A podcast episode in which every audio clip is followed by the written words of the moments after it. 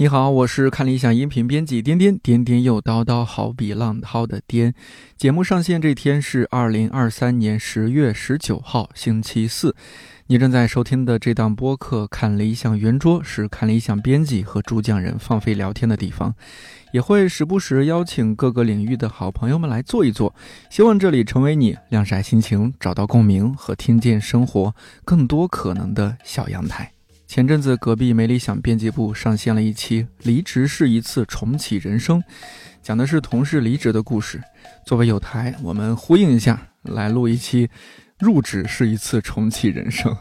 不过说的是从其他公司离职，然后来到看理想的故事。运营部新同事尹哥，饮酒的饮，唱歌的歌。离开上一家公司之后，以旅行的方式休整思考。作为一个并不打算躺平，而且目标感很强的人，在国内国外游荡了几个月之后，觉得自己又行了，可以重新投入生活了。在今年七月初，顺利加入看理想。另一位新入职的老同事乔木，之前在看理想新媒体以留学深造的方式重启人生之后，又回到了看理想。不过这次有了新的岗位、新的身份。这期我们一起聊了聊哪一刻觉得这个班上不下去了，旅行和留学的经历让自己对人生有什么不一样的思考？还有就是在新的社会经济环境和价值体系下，工作或者说想做点事儿意味着什么？今天这个聊天的关键词就是重启人生，因为我发现今天我们三个人，乔木啊、尹哥还有我，我们自己的特别是工作啊、生活这一块都有蛮大的一些变化。呃，首先乔木啊，上次参加播客还是看理想电台，反正现在就变了。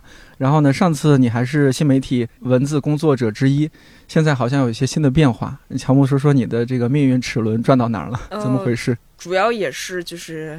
实在是写不动了，能写的 能写的稿子是有限的，然后所以回来做商务策划。如果有甲方爸爸听到的话，欢迎来找我。好，我这期在文稿区啊也会放一下我们的商务邮箱啊，其实每每一期都有放，大家千万也关注一下文稿区，就是那个邮箱，你也会时不时查看，对吧？对对对对。嗯，回来之后有什么不一样的感觉吗？嗯，就比如回来上班的感觉，其实没有什么特别新奇的感觉，因为跟我之前一样，坐上了熟悉的公交车，然后每天又过上了带饭的，就是常规的生活，就是还蛮有幸福感的吧。嗯，然后对啊，我这也不算重启了，我感觉就是绕了一圈回来了，回来了也挺好。确实，就是这一期我们说到重启人生，还是就是坐在咱俩旁边这位我们的新的登场的人物，尹哥啊，是刚来，然后我们就聊天，也可能是因为你入职的时候有介绍说你前面经历了什么，经历了一场旅行，对吧？应该是四个月的时间吧？啊，休息了四个月，嗯，对，就是从上一份工作离职，然后休息了四个月，呃，算是换了行业。换了岗位各种的，然后来到了看理想啊，还降薪了，是吧？那是必然的。这这这段请让老板听见。对，来到了看理想，就是我听你说下来，就那那天听你聊，我就觉得哦，你真的是一个就重启人生，然后命运的齿轮转向了完全不一样的方向，就很好奇，因为我和尹哥是同岁，我们俩都是年过三十，三十来岁啊。对，然后其实，在这个阶段，我想估计有很多朋友都会面临一些职业啊、人生上的一些转向。我要不要留在大城市？我要不要留在这个行业？因为这几年我们周遭的环境发生了很大的变化嘛。你那天讲到你的一些例子和你的经历，让我就很很有感触。我觉得，哦，原来人生是可以这么有勇气的，人生是可以经历这样一段时光去探寻内心的。本来咱俩是说是要聊一期旅行节目，后来就变成咱们就向内探寻吧，是吧？呃，要不聊一聊这个过程，就是你为什么会用你的那个词儿说，那叫什么暂停检修？就是刚才你提到咱们俩是同龄人嘛，就是会比乔木年长一点。哎呦，说出来好扎心啊！就我觉得我在我的同龄人里面算是相对比较顺利的那一波，就是从求学、毕业、找工作。然后整个工作的过程中间也换过岗位和工作，但整体来讲就属于一直在做着自己比较喜欢的事情，然后在朋友啊和家人眼中看来也是比较好的工作吧，在收入上比较安稳，然后家庭上也英年早婚，就整体是一个。如果没有疫情的外在的影响和大环境的变化的话，可能会在这条路上继续走下去。我也不确定啊，因为现在它已经被影响了，我已经回不去了。但是，就是从去年更早一些的时候，自己会感觉到内心的一些痛苦，就是状态不太好，就是我自己内心每天在想的事情和我自己在做的事情产生了很大的摩擦。就是倒不是说我做的事情我不喜欢它了，就是我我不知道你们听我说话会不会觉得我是一个挺理性的人，其实我确实是一个挺理性的人，我就会定期的去想，我希望三年之后我自己是一个什么样子，五年之后我自己是一个什么样子，然后我就会感觉以前我对自己未来的想法和我现在在做的事情是在一个顺着的路上的，然后可能突然间就对自己未来的设想和我现在做的事情。产生了比较大的摩擦，然后有阻力，我就要克服这个阻力去做工。所以我每天还在非常尽责的做着我在做的事情，但是我觉得它影响了我接下来想要成为的人，所以我就会觉得这个摩擦力很大，对未来的那个想象很模糊。但我知道它跟现在不一样，但因为它太模糊了，我没有办法直接走向它，所以我就只能先停下来，让自己休息一下。就你之前有过离职吗？没有，没有。之前换工作都是有明确的目标，然后确定了之后才离职的，就相当于有离职，但是没有裸辞。对对。还有就是离职那那种动机是不是不太一样的？之前离职就有点像是大多数人离职那种，我就是哎这份工作干的也怎么差不多了，或者说有一些我不喜欢的地方，那有了更好的机会，那我就去了下一个更好的机会。对。但这次我感觉根据你的描述，像是你内心出现了一些对于自己接下来是吧，接下来的人生要做的事情和现在的事情的一些相抵触。就你不反感现在做的事情，但是你觉得你的人生要去做更重要的事了。对对。总结的很对，就是这个感觉。从有了这个想法到做了离职的这个动作，也有一段准备周期吧。就他不是说我特别冲动的觉得我有了新的人生目标了，我就必须要马上辞掉，也是会考虑一下现在的状态有没有调整的可能性。呃，如果不调整的话，怎么样能让自己更舒服一点？这些想法都想过了之后，觉得先休息是一个比较好的选择。那休息的话，也会去考虑从金钱上啊、家里的支持上呀，还有呃时间上有没有做好这个准备。就整体看下来，哎，感觉没有什么太大的阻力，就做了这个决定。所以是二月十七号是上一家公司的最后一天。情人节过了没几天是吧？因为刚好是春节回来，就是有了这个想法。然后把最后的年假用掉，就到了二月十七号。那之所以记得它，是因为当时就等会儿我们也要聊旅行嘛，就是很迫切的想要去云南，因为云南的咖啡季在二月底就要结束了，所以就也希望能赶在这个之前赶紧去咖啡季。对，所以二月十七号 last day，二月十八号就坐上了飞机，再到到云南了。嗯，我还想蛮想在这个地方再多停留一会儿，就是。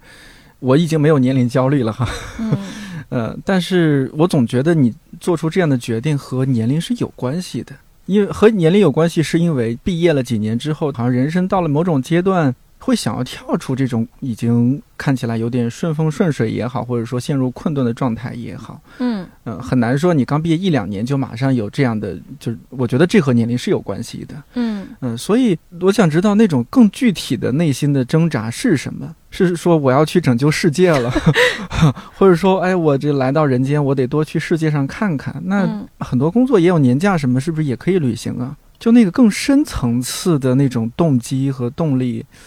是什么呢？那种情况是什么呢？我其实觉得有疫情推了一把。哦，就刚才不是说我前面的人生比较顺利吗？我觉得用一句黑话啊，就是有一种跟时代在螺旋上升的感觉。就是以前你会觉得你努力会得到回报，然后你就想更努力。然后呢，呃，从事的行业其实也算是。整体发展比较好。我记得向彪老师他说过一种，就是那个悬浮的状态。年轻的时候就会觉得，尤其是我们这个年龄段，在刚工作的前几年，其实是不管是互联网行业也好，还是整个大环境也好，特别蒸蒸日上的时候，然后就会觉得自己的工作相对稳定且顺利一点，可能没有意识到自己是在那个悬浮的状态里。因为你拼命的挥翅膀的时候，是能看到那个流动的，嗯，就是你可能是随着整个环境往上流动了，然后随着疫情的一些对环境的影响，对自己所在的这个行业的影响和内心的影响，就会觉得这个螺旋上升的时代结束了，然后就会，我觉得最大的心态上的变化，就是以前老是觉得老会说。嗯，要追求多元的价值观呀，不要觉得绩优主义，就是只有成绩和成功和收入去衡量你的生活幸福不幸福。但是以前在那个状态里的时候，只是把多元的价值观当成是一种口号，对，一一种口号，实际上就是没有真的去践行它，它也不是一个。对我而言的落脚点，可能更多的是一种站在绩优主义的体系里面，自己卷自己，自己和工作卷，然后价值正确的觉得，哦，其实另一种生活也可以，但其实从来没有选择过另一种生活。然后当痛苦产生的时候，就突然觉得这个可能是一个方向和可以去真实的落脚的一个地方吧。就是我觉得回到刚才颠颠问的，就是外部的因素，是因为环境结束了一些原来可以去幻想的那个美好的未来，然后内在的就会觉得，确实再去反思一下自己的工作经历和人生过程，是在那个悬浮的状态里面的，甚至自己都没有意识到在这个悬浮的状态里面，就是很典型的那种。没有意识到自己在悬浮状态里，但是卷了很久的人。我当时有一个朋友，我大概困惑的时候，想表达了说，也许我以后就是这次做了这个决定之后，接下来的短期内会影响这个收入。然后他当时就说：“你现在赚的钱也不是为了你现在花的，就是我就在想，那我以前赚的钱可能就是为了未来花的，就大概会觉得以前那么累也值了。”就是有段时间可以让自己去好好探索，然后不用太担心经济方面的一些情况。嗯，乔木要不要也说一说一点，稍微带一点？就是，呃，因为呃上次呃就是你和雨晴那一期，那个标题叫什么来着？来到看理想之后，我重返校园了，是吧？那一期应该你也有讲到一些，你要不要再简单的就是说一下你当时是什么样的考虑，觉得要离开？看理想，因为我真的印象中，你那个时候在看理想也做的也蛮好的，写稿也，当时 boss 梁 也夸奖啊，是吧？我甚至经常在选题方面也请教你，和你一块商量，也得到很多灵感，是对你突然离职然后去留学有一点惊讶的。我觉得尹哥真的是一个非常理性的人，他理科生，他就是，而且就是我感觉你的任性根本就不任性，你你考思考了这么久，为什么会叫任性？我是属于，就是我的 MBTI 虽然测出来我是一个就比较有规划的人，但是 I 人吗？还是？我是我是 I，就是我最后的最后那个字母我是 J J 勾那个勾？对，哎我也是勾哎，是就是，但是我的规划是属于小事讲理性。大事凭感觉啊，大事凭任性。对，就是因为我是觉得小事的话，就代表你对他无所谓，他对你的影响不大，所以你就找一个理性范围内最优解，那应该对你就会很好。但是，比如大事，就是决定你人生方向的事情，就是不管这件事它客观来说好不好，那不重要，就是你觉得它好不好最重要。嗯，就是毕竟这么大的后果全都要自己承担，所以还是自己开心就可以。所以。我只是当时有这种感觉，就是觉得我可能这次不出去的话，以后就很难下这个决定了。然后在做这种重大决定的时候，我不太会反思，也不太会反问自己，那就去吧。对啊，类似于就是这种，还是蛮感性的。对，包括最后一学期决定是留在那里，在呃，比如找找工作，看看能不能抽到 H1B，万一能抽到呢？然后以及回来的时候，因为其实今年。就是在这个大环境下，你回来其实不是一个特别主流的决定。然后，啊对 我也很惊讶。对，我也我也我也是凭感觉，是觉得自己在那里待的更开心，还是回来更开心呢？那当然回来更开心了，所以就是也是嗯选择了回来。悄悄问一下，那你是当时投了好几家，还是说就直接奔着看理想来了？就是在那边找工作的话，当然是找了很久。嗯，然后在那边其实就是相当于也有 offer，然后但如果回来的话，其实就是问了问猫爷，然后猫爷说行，或者说行啊，对，然后就呃我看你还是又面试啊什么各种的，是吧？把流程走了那那那不能我回来猫爷说行，那就那我就搬着行李回来了，对吧？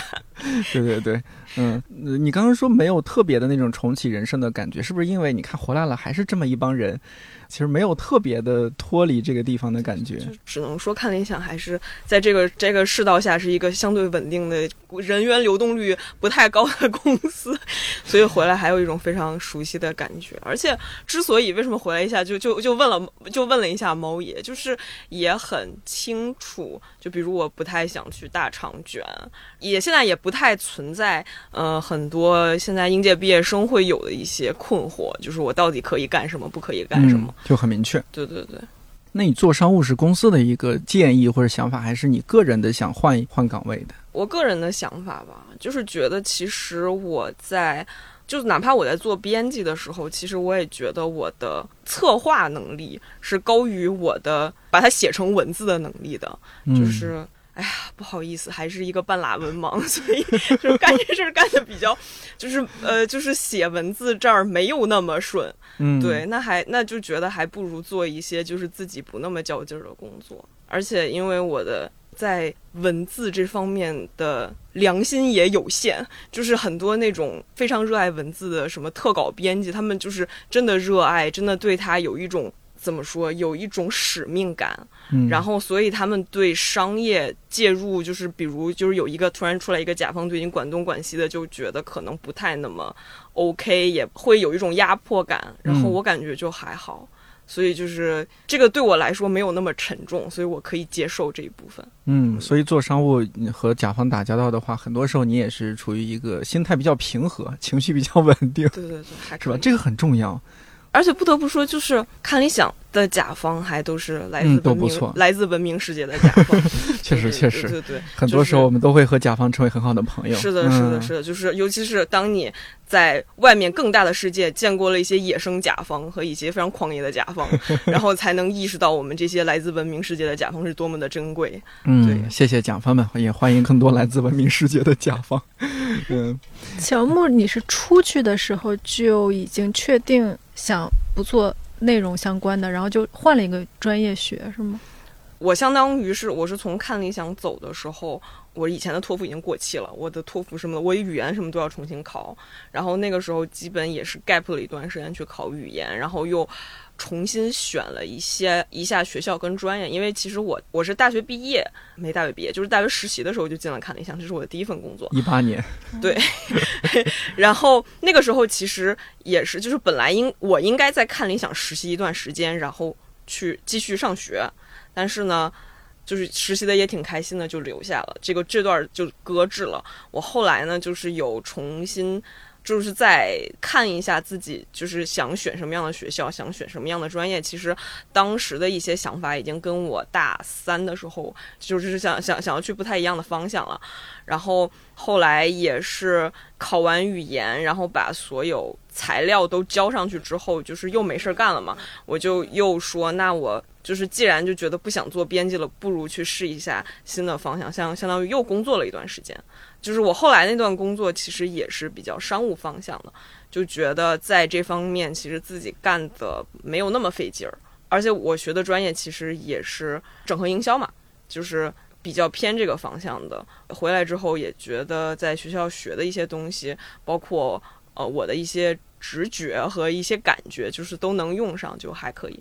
因为我刚才听他说完，我忽然觉得，我下一次如果人生想暂停的时候，有可能出去上学也是一个、嗯、读书，也是一个不错的选择。嗯嗯，OK，那我们继续说回来，就是你这一块儿，因为很多人会选择出去旅行、散散心、走走看一看，可能心情放松一些。我觉得这是一个最基本的需求。嗯，那所以我就很好奇，你在这个旅行过程当中，对你来说影响有是是怎样不一样的影响？我平时就特别喜欢旅行，然后喜欢一个人旅行。嗯，然后如果硬要说为什么这次改变这么大，我觉得可能是时间长是一方面，然后再加上它有一点旅居的意思了，就是可能我离开的时候那个状态就是有很多问题，因为裸辞是因为你没有找到下一个方向才会裸辞嘛。那为了找到下一个方向，会有很多的想法和问题，就是在没出去之前就有这些问题。其实如果一直留在北京，就很难解决这些问题。我觉得就是在北京，还是他身边的人啊、朋友啊和接触的东西欲望太多了，就很难去。对你还在那个之前的那个欲望和有很多想要的东西，和身边的人还在那个工作的状态里，就比较难。解答我自己当时的问题，因为我觉得如果当时能解答的话，可能就一边工作一边也解决了这些问题。然后刚好去年也是因为工作的原因。有六个月的时间在成都，当时原计划是会定期的回北京，但因为去年的北京也不是想回就能回的，嗯嗯，所以再加上风控管控弹窗三啊，这个名字不知道，哎呀，哎呀，记得吗？逝去的记忆开始攻击我，这个对，然后就是有大概半年的时间吧，就算在成都和其他地方生活，就觉得在另一个地方的生活会。跳脱出现在的这个对生活和现状的一些想象，就有了一些新的可能性。所以这次休假的时候就想去一个新的地方生活一段时间，就真的是不是去旅行的感受了。因为旅行你会做规划、订酒店，然后想去哪些玩的地方，想体验什么，想吃什么，然后可能这次就是。唯一做的准备就是租了一个长租的民宿小屋子，然后租了一辆车，嗯，就是把生活最基本的住的地方和想出门解决了一下，然后其他的就没有定，就是更希望去看看当地的人是怎么生活的，然后自己当时想的是，如果没有什么好玩的，可能就是一个不一样的地方，每天看看书，然后喝喝咖啡，想一想。但是确实是有很多好玩的，最后每天也没有闲着，每天很充实。我刚刚听出来有这么几点，就是第一点是你是很明确带着问题，嗯，去想要寻找答案，而不是说你是一个迷茫的状态，反正就随便散散心那种。你是有明确问题的，你是要去解决这些 bug。嗯，还有一点我觉得其实挺不容易的，就是你作为一个已婚人士。然后一个女生应该是一直在外边待，然后待了三四个月嘛，几乎没有回过北京。呃，中间也回来过，但是短暂的回来之后就又出去了。很快出去是吧？对，这说明家属也是非常的理解你，这也是蛮重要的一个点，是不是？就是家人的家属的对你的理解和支持。对，所以刚才我其实挺羡慕乔木的，我觉得他是那个。就我们两个代表不同的状态吧，年轻人的勇敢冲动和就是跟随内心的那个，他刚才说大事上的那个感觉，嗯，就是我觉得这是一种年轻人的状态，就很羡慕。然后我呢，当时也确实是要考虑到家里人的支持呀，然后他能不能理解我的这个想法呀，然后我能不能过我自己心里这关呀？我要就是因为我我自己出去的四个月，我也相当于把他留在一个人四个月，嗯嗯，他他有反对吗？就是算是那个帮忙一起想，就是说你一定要想清楚啊，就是要不要辞职啊？就是这个时候就回到刚才乔木说的，就是你自己心里的问题和下一步的选择，还是要自己去负责。另一半只能说在你对你自己负责的基础上，他为我们两个人负责。当然，我的决定我也得为我们两个人负责。大概这个就是差别吧。除了为自己负责，再为两个人都负责一下。嗯，而且我觉得刚才尹哥说到的还有一点，我觉得蛮重要的，就是跳脱以自己以前已经熟悉的生活，然后从一个新的位置来审视或者来复盘自己以前的生活是什么样的吧。因为我就是听过一句话，就是说，如果你只会一种语言的话，那其实你一种语言也不会。嗯，就是你得会了第二种语言，你才能从一个语言的角度来审视，比如自己的一些词汇，它是为什么它很灵巧，它为什么很美？对，就是生活其实也是一样，就是如果你一直只在过一种生活的话，那你也很难说自己了解自己的生活吧。能够从他者的角度去再去旁观自己以前的东西，或者说，对对对，是吧？就是其实你一直在一个轨道里面平稳运行的话，你也不知道什么东西对自己来说是真正重要重要的。对对对对，而且你这相比旅行，听起来更像是你叫什么旅居是吧？因为你是固定在一个地方待很长时间。嗯。那二幺八就飞了云南普洱，就这这是一个很重要的切入点，是吧？就是你首先确定地方，你确定云南，因为这是和北方，特别是和北京很不一样的一个生活地方，嗯，是吧？假设你你说你去上海旅居一个月，那好像也没有太大必要，对不对？一定要找一个生活状态完全不一样的。那你再找到一个切入点，就是咖啡，因为你爱喝咖啡，所以你要飞到普洱吗？对我这里边确实很想给大家介绍一下，就是普洱这个地方，强烈安利一分钟。哎，好，两分钟也行。因为很多人去云南会选大理啊，然后沙现在沙溪也很火，是的，是的。当然雪山那边也很火，这些地方我也很喜欢。但是就是普洱可能被大家知道的太少了，就大家都会觉得这是听到普洱会觉得是普洱茶的那个地方。嗯，普洱是云南很大的一个区域。就是它是包含了思茅、西蒙佤族、孟连的拉祜族，然后还有红河的哈尼族，就是它是一个大的范围。是因为普洱茶太火了之后，他才把这个名字改成了普洱。但是我当时是因为喜欢咖啡，就之前就去年春节的时候就知道，就是云南的咖啡庄园开放游客可以去看，包括采摘啊、烘焙啊这些都能体验。但是当时因为没有请假，就没去成，所以今年就很想赶在这个季节。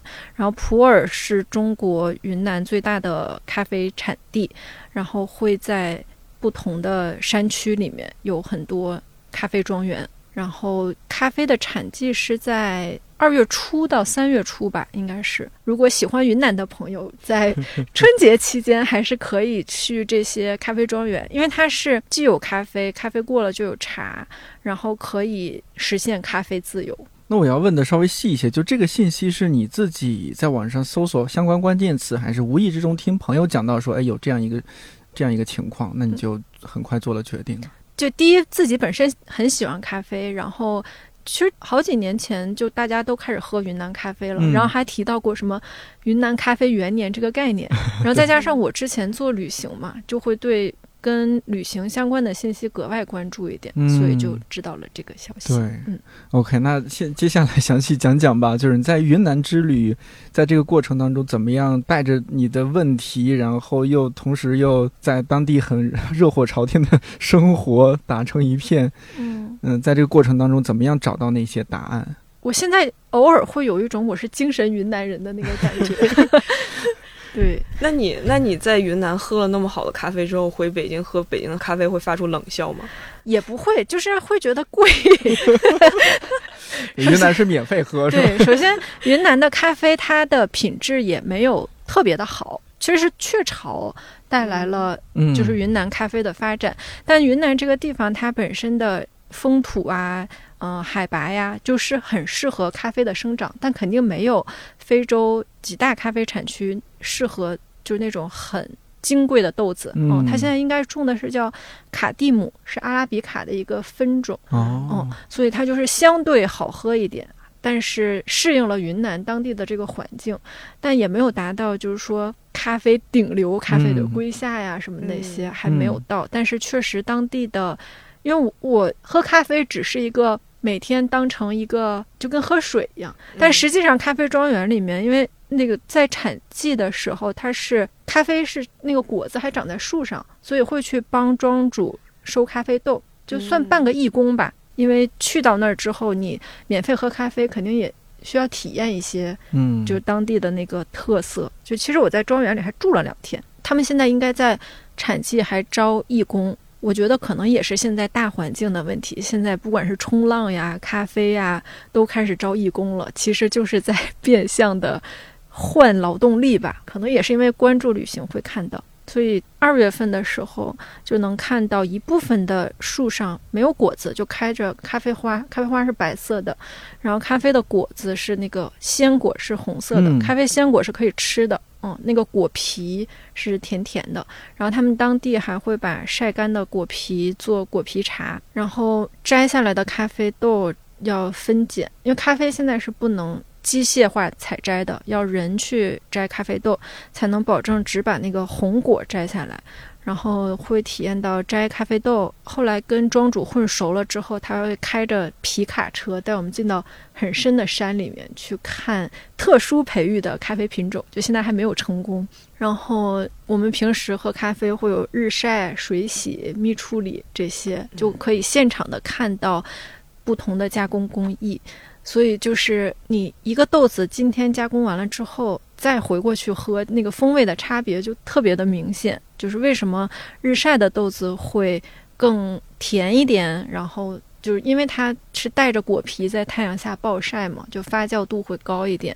然后怎么样去在阳光下翻晒那个豆子，就每一天。感觉在体验咖农的生活，就真的是像刚才乔木说，完全脱离了现在的嗯生活，生活。带着的那些问题，突然间就 忘了。忘了，就也没有那么重要。对。对，其实反而这样是对的，就是你虽然带着问题出发，但到了那个环境，你就融入那个环境当中，嗯，融入当地的生活，你可能在本身那种原汁原味的生活当中，才能真正找到那个答案。只是可能需要一瞬间的，哎，一下灵光一闪，哦。我找到那个感觉了，我找到那个答案了。嗯嗯，或者说他可能就是最终得到答案的时候，就是这个每天一点一点积累。就其实我在这个过程中可能已经有答案了，但因为自己忘了那个问题了，都没有意识到。但这个感受记在心里了，然后最终离开的时候，或者说感觉到有答案的时候，如果现在再去回想，可能那个每一个咖啡豆都是答案的一小部分。听起来有点乐不乐不思京的感觉，说不定这哪天家属打电话，哎，你还记得北京还有个家属吗？对，每天太快乐了。就当时会有，嗯，因为本身就是这个休假算是一个实验吧。就其实当时走的时候没想过要休多久。就比如说像乔木，他刚才说他离开了，也在考虑要不要在外面继续工作，就不回来了，就都是选择。我当时也在想，也有可能就休的时间更长一点。可能我老公做好了那个休的更长的准备，他还觉得我结束的挺早的。具体再讲一讲吧，那边的一些生活，除了咖啡，就是很多当时的朋友问我说：“你每天喝？”因为我跟他们发信息或者聊天的时候，老是在说：“你看，我就在喝咖啡。”他们说：“你喝这么多咖啡，能睡得着觉吗？”就是在云南的生活，就是早咖、午茶、夜酒，当然这些是穿插在一天的。劳作中的，然后可能早上的时候就喝喝咖啡，然后傍晚大家可能更喜欢喝茶。然后云南的茶，就是因为我从咖啡庄园过了咖啡季之后，是开着车去到不同的山头里面喝茶的。就是你在北京，我以前开车一个小时只能从我家到公司，堵车的时候一个小时还到不了。但是在云南，就是开车一个小时就可以去各个山头的寨子里面喝茶。然后也不用花很贵的钱，就是寨子里面的茶农，他不是卖茶，因为他的茶其实不是卖给我们这些游客的，他更希望游客去看看那些几百年的古茶树，然后就坐下来跟他喝喝茶，然后会泡很多不同种类的茶，然后晒晒太阳。也不知道为什么云南二月份每天夕阳都那么好看，然后他们晚上就是他们会有那个叫火塘，就是白天用来。烤火做饭，然后晚上用来取暖，就用火塘煮茶，煮完茶再煮饭，煮完饭就围着火塘开始唱歌跳舞喝酒。每一天不一定是每一天吧，但是饭后的娱乐就是喝酒、唱歌、跳舞。跳舞，对，叫三三跺脚，他们跳那个舞叫三跺脚，然后会扛东西，就是我还在被扛过，就是他们可能。什么都扛，嗯，你开心了你就扛着桌子椅子跳舞都可以。北京过去的我们都是扛着电脑跳舞，可以。然后这样的日子过四个月吗？我是休了四个月的假，在云南待了一个半月的时间，一个半月，然后就回到北京。回了北京之后，又去了其他地方 啊，其他地方。对。那你觉得不同地方哪个地方带给你的这种，就是你的想法上啊，什么是最最重大的？云南吧，还是云南？其他的地方不见得没有云南这个地方好，但我可能在云南离开的时候，已经或多或少的找到了很多答案，所以当时是最困惑的时候，在云南，然后它风景也好，体验了很多不同，像刚才说的咖啡啊、喝酒啊、吃菌子呀、听卡瓦乐队，呃，云南雷鬼乐队哈。对他们当地有一句话说，那个云南有两大可以置换的东西，一个是。那个菌子，一个是云南雷鬼，当时也是很幸运吧，就是因为我自己本身就很挺喜欢卡瓦的，然后我在山里面开着车走的时候，就一直会放他们的歌，然后也在当地听了他的现场。到了云南才发现，就可能寨子里的很多人他都是用这种风格在唱歌，然后就是那种很欢乐的状态。就我觉得少数民族他们欲望很少。可能本身也生活的离都市比较远，所以就很简单，就是少少数民族更崇敬自然一点。就我们平时去爬山，然后去旅行的时候，会觉得山水很美，就是自然很伟大，然后人就会把自己放的小一点。他们就日常就生活在这样的环境里面。你说你每天跟一个五百年的树在一起，你肯定会觉得自己。的这个小困惑呀、小烦恼呀，可能就没有那么重要。但这也可能是我我自己，他们可能没有这么想，因为他们根本就不去想这些困扰。他们每天想的就是怎么样开心快乐的生活。但他肯定也有他的烦恼，就是我只是借着他跟我不一样的这个生活，找到了我的答案。就他们的当地也会有一些烦恼，就比如说我做旅游，我也会看到他们旅游的发展呀，还有很多。没有传递给外面人知道的呀，然后他们也很希望更多的人去当地玩，然后收入有增长呀。嗯，对于他们而言，去昆明就是很遥远的一件事情，所以他们会说上昆明就是去到一个大城市，那是他们的困扰。但是我我我也解决不了他们的困扰，反倒是被他们解决了我的困扰。那答案是什么呢？我觉得可能他们。的生活状态就是答案本身。当时最大的那个问题和困扰，可能就是觉得可以有另一种，也许除了现在这种非常努力奋斗，然后追求成功和美好生活，当然是那种。以前我的价值定义里的那种美好生活，可能会多赚一点钱，嗯，然后职位更高一点，嗯，希望自己对世界和他人产生影响。然后当时困惑不就是在于觉得那个螺旋上升结束了，有没有可能有另一种生活方式吗？他也有一点自我验证的感觉吧，就是我刚好想要去找另一种生活的可能性，然后就在云南看到了他们的生活。可能如果我不是带着这个问题，我也不会觉得他的生活就是答案。但是因为我想找的是我的内心里可能隐隐约约已经往那个方向走了，我又看到了他们这种就是简单生活所带来的快乐，再回过头来自我验证，就觉得，嗯，会会吧，可能会有这种。我觉得，我觉得尹哥刚才说的意思其实是就是我们。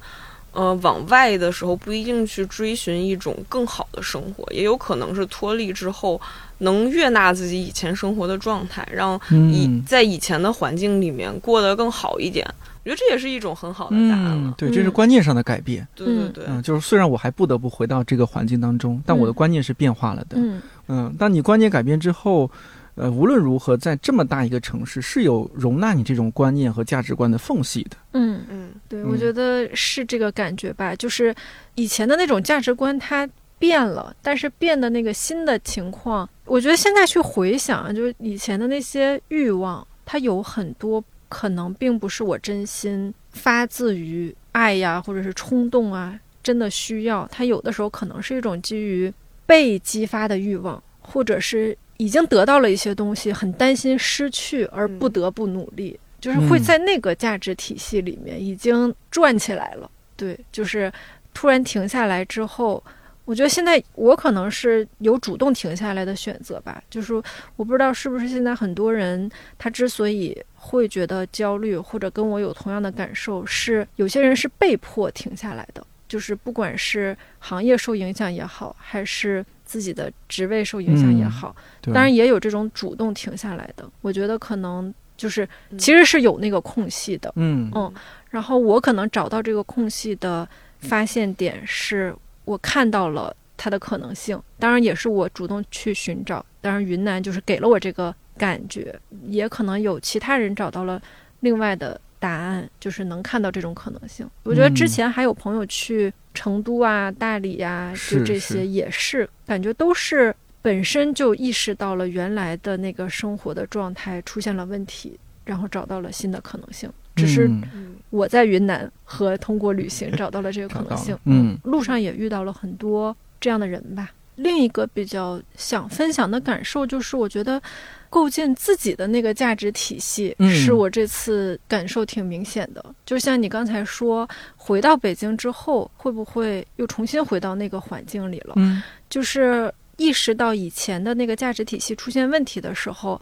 在这次旅行的过程中，最终收获的不是说有了一个新的可能，当然这个新的可能它是一个新的价值体系了。就比如说我如何去看待什么样是好的生活，我们不是老说美好生活的可能性吗？每个人都有自己对美好生活的感受。然后新的对成功的定义是什么？就是还是一个很有追求和目标。我重新有了自己的三年和五年的规划。就但是这个价值体系。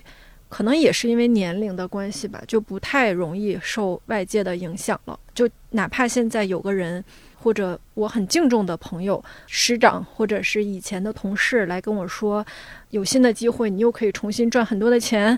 然后现在，比如说黑天鹅又来了，突然间科技大发展，我们又有了新的机会去。卷起来了，嗯，就是这些机会，可能我都会再放到我的这个新的价值体系里面去判断，我要不要跟随他，就是是这种，可能就不太会受到回北京之后的环境影响。嗯，但是有没有另外一个方向啊？会不会因为经历了那样的生活，感受了那样的不同的生活状态，那你觉得，哦，那生活或者工作不用那么努力？我觉得我的性格可能不太容易放放太松，还是紧绷吧？是一个很有执行力的人。对，比如说我虽然说这个绩优的价值观，嗯，有一定问题，有有影响，或者是我现在觉得它有问题了，但是因为我从小也是这样走过来的，也感受到了他给我的正反馈，对，所以我仍然还会觉得目标感很重要，然后为了目标去践行努力很重要。哪怕可能失败啊什么的，仍然是一个很积极的状态。所以我觉得我是那个相对积极和乐观和就是卷的人。嗯，不是目前我认识的唯一一个还有三年和五年计划的人。你方便说吗？三年五年计划？但是我觉得有已经很神奇了，在这个在这个年景儿，是啊，就是我是规划。对啊，就是我感觉。我如果有我下半年的规划，已经属于一个很有规划的人，因为我真的不知道明年和后年会发生什么。我觉得是一个是个方向，就是我会想三年之后我自己是一个什么样子。它可能不是一个计划，就是说我一步一步一步要走到那儿，不是就是升职加薪，类似于这种，而是一个对于自我的要求。对，就是我内心有一个希望，三年后我自己的样子，但是我能不能走到那儿，要怎么走？中间如果有变化了，会不会变一个样子？可能还是会变，但是我要有那个方向，嗯，大致的方向，对，大概是这个感觉。那我觉得是一个比较好的能缓解焦虑吧和无意义、虚无感的办法，因为你有那个期待，你就还是会去有一些可落实的。动作，嗯嗯，对，而且我在想，除了性格的原因，也可能和因为尹哥这重暂停检修之后重启人生了嘛，可能到一个新的环境之中，会有一些。新的想象和思考，也许啊，也许啊，就除了性格原因，也也会和这个有一些关系。嗯，乔木要不要说说你在留学过程当中，这就是后半拉的事情了。我们上次一块录节目没有聊到，就留学或者说留学中的旅行过程当中，也让你对接下来的一些工作，就不是说非得说，哎，我要在美国找到某一家公司，或者说我我回回到中国又又去了看理想，而是说你看待工作、生活、人生这些。好像有点大的词儿，和你一八年那时候刚毕业，还是啊还没有毕业的时候，挺不一样了。我觉得，如果是呃我大学刚毕业就出去的话，也就是说和很多我在美国遇到的中国同学的感觉是一样的话，那个时候好像就只是奔去一个更大更好的世界看看，嗯，然后呢，感受一下那里的好，就也许会选择一种过上一种更好的生活吧。但是如果我现在去的话，其实我感觉我最大的收获是对这种更大更好的世界祛魅。我觉得祛魅不是一件坏事，祛魅挺重要的，就是你得意识到这个世界是一个巨大的草台班子，这个世界。哪怕看起来更好的地方，就是就比如我们梦想中的云南，再比如梦想中世界更好的地方，它也各有各的烂。它不是一个你只要去到那里，在那里留下，你就能过上十全十美的生活，没有这样的地方。然后这些这些地方各有各的烂，说实话，但是烂的地方各有不同，你能接受的地方也各有不同。最后就只是接受啊，就是原来我生活的地方它是有它的不好的，我去到的地方它也有它的不好，但是我可以选择，就是哪些的不好我可以忍，哪些的不好我觉得我不想忍了，我我想活的在一个我活得更舒服的环境里面生活，对，就是然后做出这个决定，其实这个时候是感受到自己有一个主体性的一个时刻。我觉得这个还是就是稍稍有过一些社会经验再出去，会有，对对对，会感到不太一样的地方。让我有点想起来，我看待工作，就像刚毕业的时候，第一份工作就会觉得，哎呀，太太好了，太完美了，要努力工作，只要努力工作就会如何如何。但是呢，一旦说这个公司出现一些可能不好的事情啊什么，就会全盘否定它，就会觉得啊，怎么是原来这个领导是这个样子，原来这个公司是这个样子的，好像就那种梦碎了。但换几份工作之后，就会觉得哦，原来无论多么有光环的公司，它都有它的那些不光彩的地方，或者说各有各的草台班子。对对，各有各的草台班子的地方，就会心态平和一些。像想要比如变成一个更好版本的自己之后，把自己过去所认可的东西都像扔破烂一样扔出去。但其实这种这种机会也不太常有，很多时候我们也是就找到一些自己能接受的缝隙，在那里住下来，大概这样子。是，那你现在会更注重什么呢？比如说一份工作当中，还是自己的感觉，就是能不能让自己找到一个更好的状态。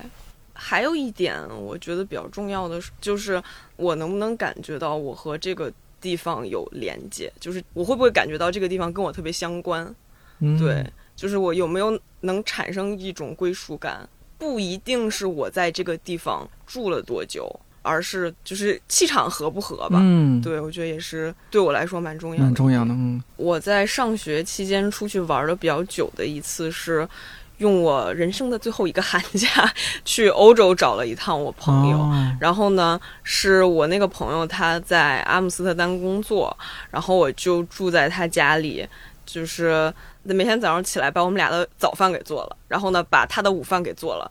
他在家工作，然后我就出去拿着他的博物馆卡逛一天博物馆，晚上再回来一起吃饭。就是感觉这一趟就和我之前所有旅行都不一样。嗯，就是之前我也有过比这个时间更长的旅行，但是就比如你你出去玩儿，然后家里就有一有一个人在等你，然后他在就是你你你怎么你怎么还不回来？类似于这种。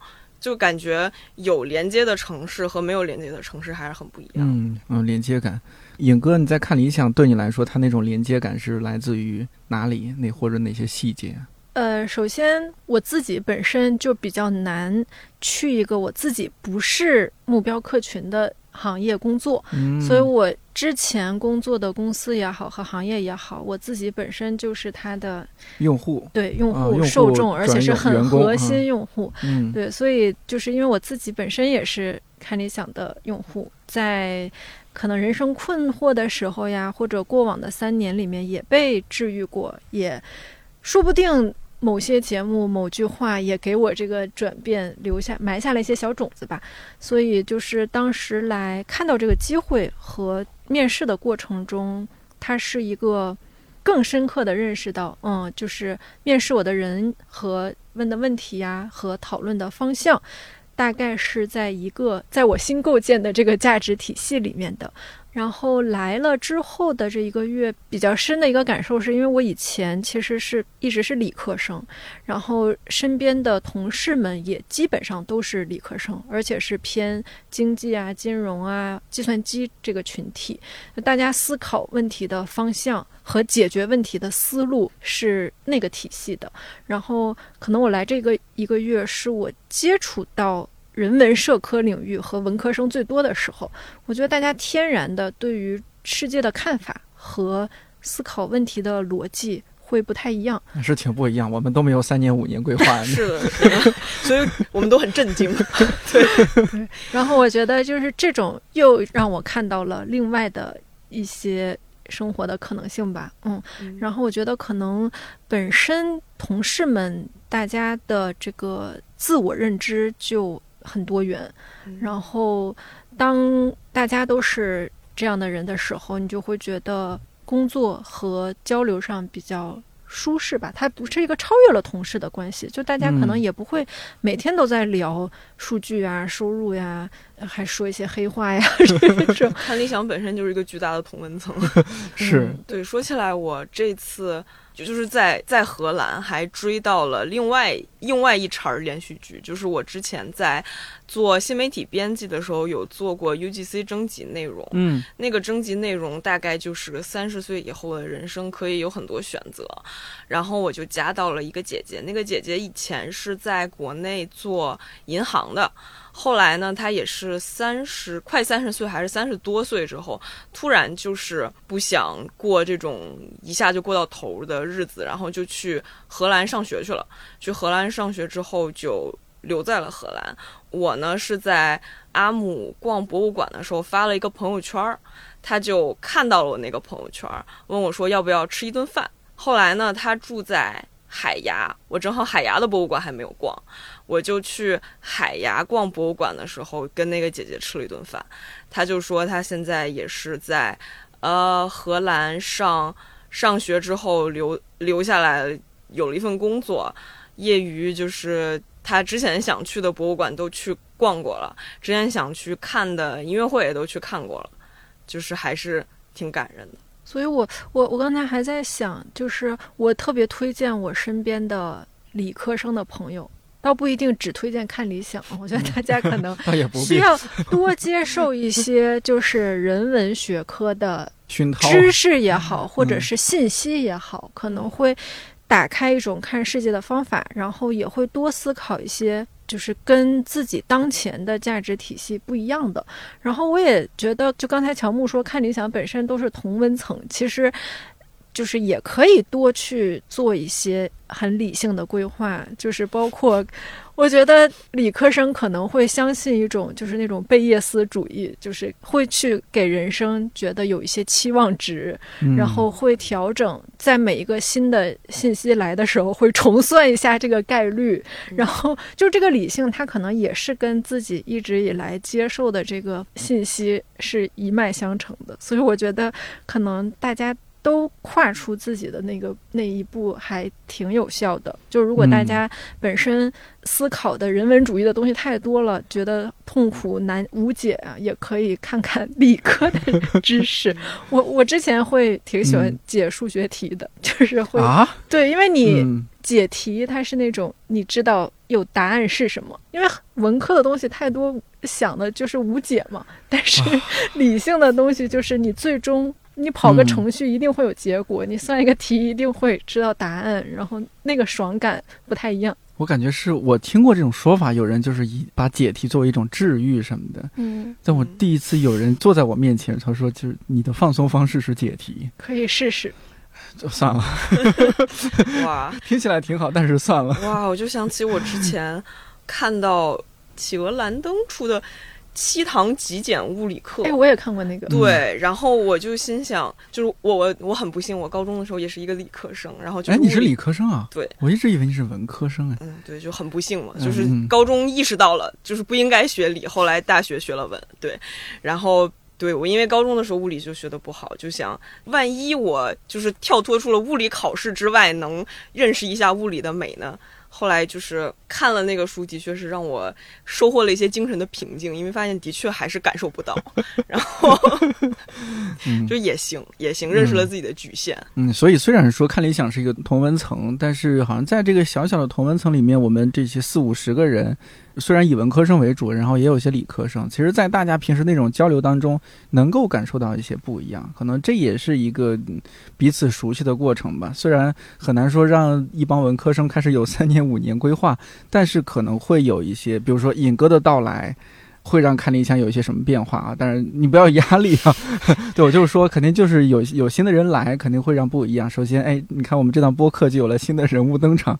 你刚刚说到一点很自然，就很自然的就说出来了。你说你的价值观里边有那种就是想要让世界变得更美好，可能这这个这是让你能够是不是到到看理想也是一个一个原因吧？这个说的有点给自己贴金了，是吧？让世界变得更美好。但是我会比较好奇，就这是在你这儿，它具体指什么呢？我确实是有这种有这种想法，就是不会觉得只想过好自己的这短暂的生活，或者是躺平呀。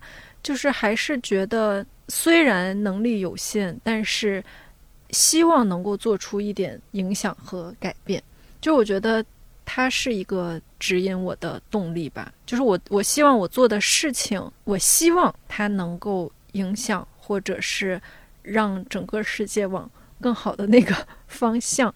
但是我可能做不到，或者是我觉得好的那个未必别人觉得好，但一定有跟我有同样想法的人。你在呃结束了你的四个月的休整之后，嗯，去寻找工作，你会比较看重哪些点？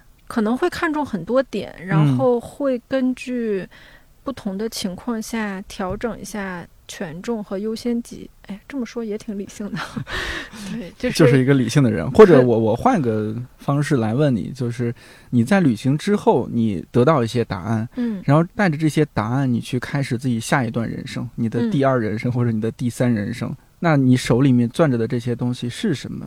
因为这些东西把你引导向了下一个人生。在大概休假三个半月的时候，就已经开始觉得不想再休下去了。嗯，就是没有会想要一直休息。就是我觉得在休息的过程中汲取了很多的能量，但是已经想重新开始，就是投入到新的积极的生活状态里面了。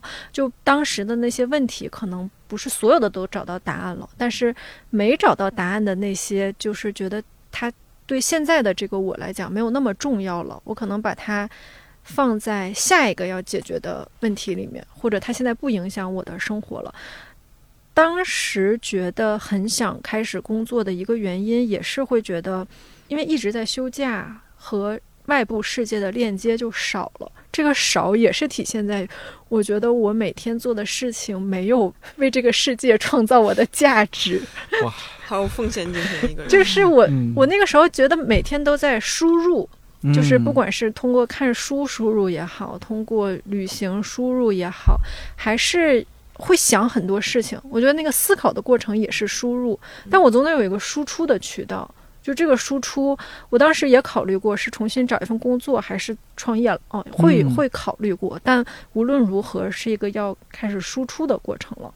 然后，所以可能更多的当时对于下一个方向，还因为有创业的这个想法，其实还是会有自己想要实现的目标，然后会希望。有一些可改变的东西，所以可能重新去找工作的时候，会希望找一些更符合现在自己想做的事情，然后且可能对于收入和是不是管多少团队没有那么高的要求，但是希望做的事情自己能够去产生一些影响。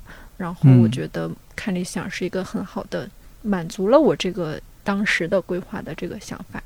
我们今天的关键词因为是重启人生，感觉嗯，你们俩也都聊了自己各自重启人生的这个过程。刚乔木讲那个例子，我也印象很深刻，就是之前我们做 UGC 征集那个那个姐姐，应该在你们这不管留学也好，旅行也好，这一路上会见到很多这样的，就是大家开始了第二人生，开始不一样的转换。有没有更多的例子，或者说是他们带给你们的一些触动的一些地方？我觉得我在上学期间，其实玩的更好的，反而是一些来自于其他国家有跟我有完全不一样的生活背景的同学。我觉得主要是因为我们可能年龄跟经历上面更相似，因为中国孩子会更倾向于读完本科就马上去读研究生。但是很多其他国家都会是先工作几年再去读研究生。其实那个时候我呃，就是我跟那些同学的人生阶段可能更一致。然后呢，其实也在他们身上学到了很多我之前完全没想过的东西。就比如我有一个关系还不错的，他是埃及的同学。呃，然后那个时候正好在他们的斋月里面，就是因为我们理解斋月可能就是呃，我只我只知道他白天完全不可以吃东西，你必须要等到呃晚上，晚上就是太阳落山了之后才能吃。我会觉得就是这一个一个很古老的传统，就是现在它还适配吗？或者就是你都出来了，你还要你还要沿袭它吗？对，然后呢？还很很有意思，就是上课的时候，他拿了拿了一份饭放在旁边，也没有吃。我就问他说：“你在等什么？”他说：“我在等那个手机上面那个太阳落山的点儿。”然后，然后我看到太阳落山，他就开始吃了。我说：“那你斋月的时候，你是可以正常生活的吗？”他说：“完全没有问题啊，就是相当于他把这个规则自己消化成为一个，比如他的。”排毒月类似于这样，就是他正好选课选的也是下午和晚上的课，他就白天睡觉，起床之后去去锻炼，然后呢去上课，上完课之后晚上了就可以吃东西了，然后就可以在晚上开始他正常的生活，反而就是这一个月可能过得会比他这年的其他月更健康一点。然后我觉得哦很神奇，就是从来没有从来没有想过的一些方向，然后也有。觉得这个世界跟自己更相关了，因为你会发现，呃，你跟这个世界产生更多连接的时候，是这个世界上一些角落它的新闻发生的时候，你会有关心的人，就比如也有关系不错的韩国同学，之前那个梨泰院踩踏的时候，就会很着急的去问他，就是朋友跟家人还好不好？嗯，然后再比如之前。土耳其地震的时候，对对对，对也有也有在问那个土耳其同学，就是也看到他，比如在 ins 上面很积极的去做一些支援活动，还去帮他发了物资。对，就是通过这样的一些观察，还有这样的一些接触，好像让自己也见识到了更多的不一样的那种生活，或者说那那些价值观念，然后觉得那也也是可行的，人家也该干嘛干嘛，该怎么样生活怎么样生活。就是其实我们以前就是说拥抱一种更多元的生活，其实嗯，很多就口号，对对，的确很难去落实到行动。对你还是得真正认识到了，真正能触摸到了，然后才能发现哦，就原来多元的生活是这样的，原来人家也过得挺好，那就挺好的。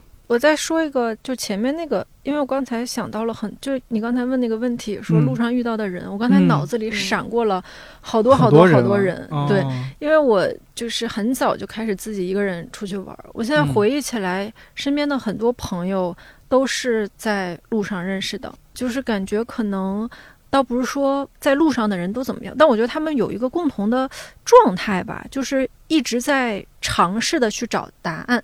或者是说一直走着，就哪怕迷茫了或者什么的，也没停下来。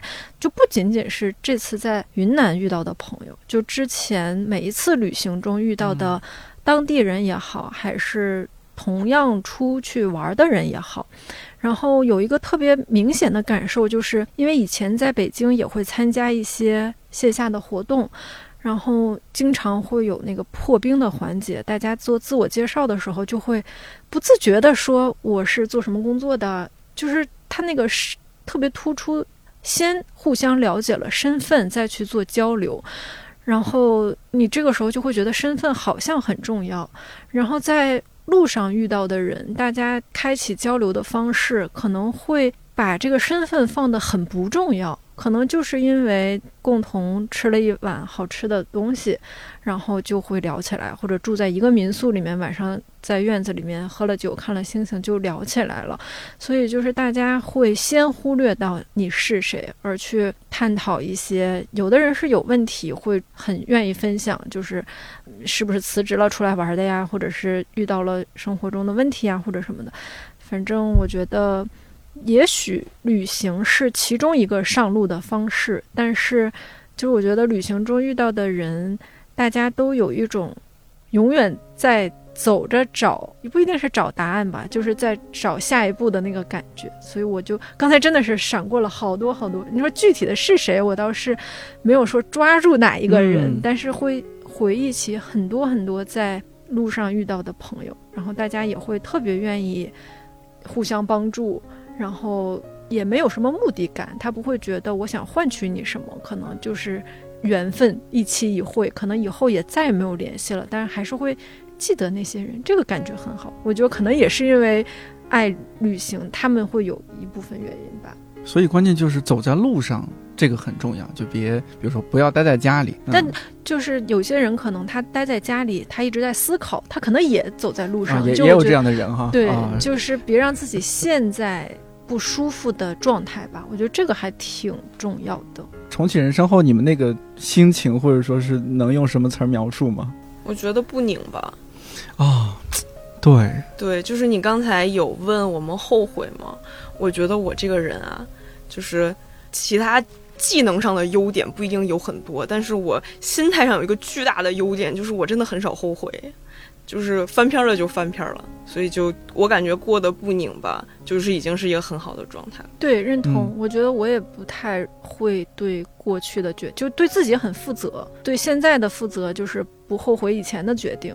然后对未来的自己负责，就是做好了规划。对，这是一个全方位对自己比较负责的人。